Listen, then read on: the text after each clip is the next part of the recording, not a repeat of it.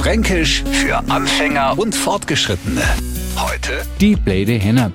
Ich treffe die bestimmt morgen wieder beim Einkaufen im Supermarkt und zwar in der Obstabteilung. Garantiert sortiert wieder Anne in die Erdbeerschalen rum, um sie die schönsten auszusagen.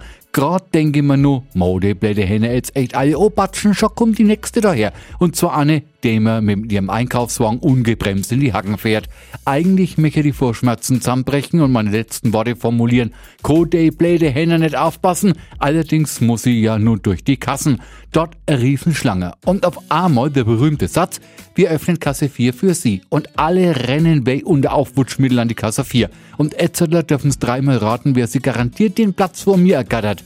Genau, ich jetzt so blöde Henne. Fränkisch für Anfänger und Fortgeschrittene. Montag früh eine neue Ausgabe und alle Folgen als Podcast auf radiof.de.